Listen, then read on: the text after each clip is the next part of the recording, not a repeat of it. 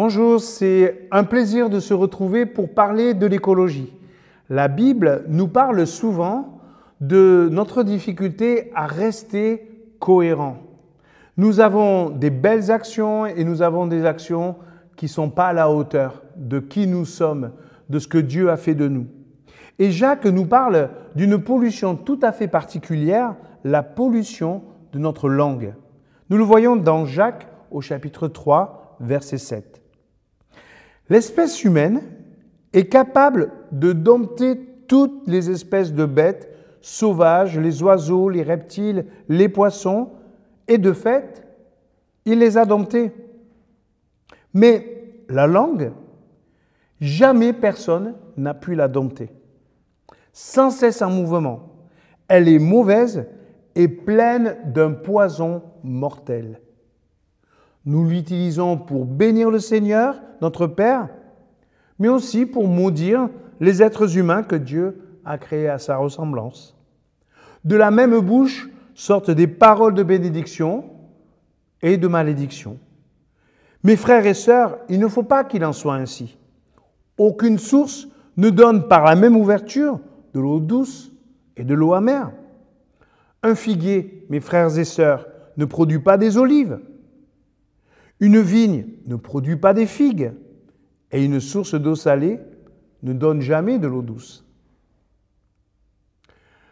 L'humain est capable de fabriquer des bombes capables de détruire un pays entier, mais il est incapable de changer ses habitudes pour sauver la Terre. On est capable d'exploits médicaux, mais on joue avec le génome humain. On pense qu'avec le pouvoir, on a le contrôle, mais on n'arrive même pas à contrôler sa propre vie et sa propre langue. Personne ne contrôle sa vie, parce que personne ne contrôle complètement sa langue. Par notre langue, on donne des ordres, on manipule, on change l'équilibre du monde, mais notre langage est souvent artificiel et nous pousse à la contradiction. Le mensonge détruit l'information, la méchanceté des paroles détruit la confiance, la brutalité détruit notre communion. Pire, nous polluons le climat par notre mauvaise humeur, par nos frustrations. Il ne suffit pas de rattraper, de compenser. On doit changer de langage. Comment? En maîtrisant notre langue.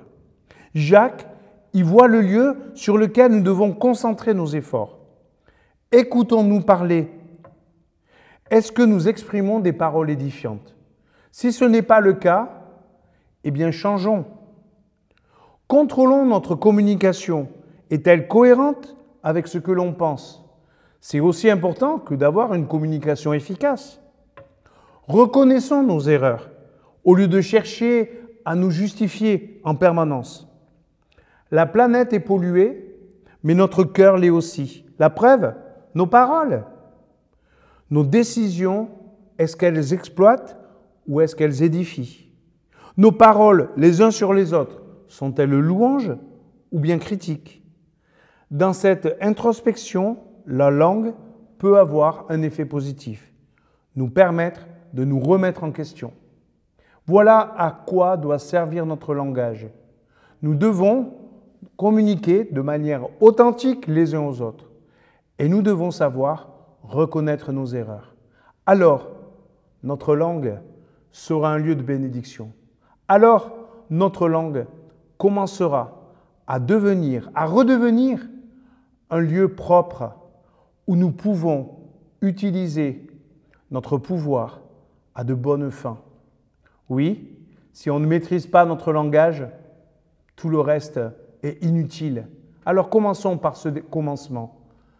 Réfléchissons à notre parole, réfléchissons à notre manière de parler.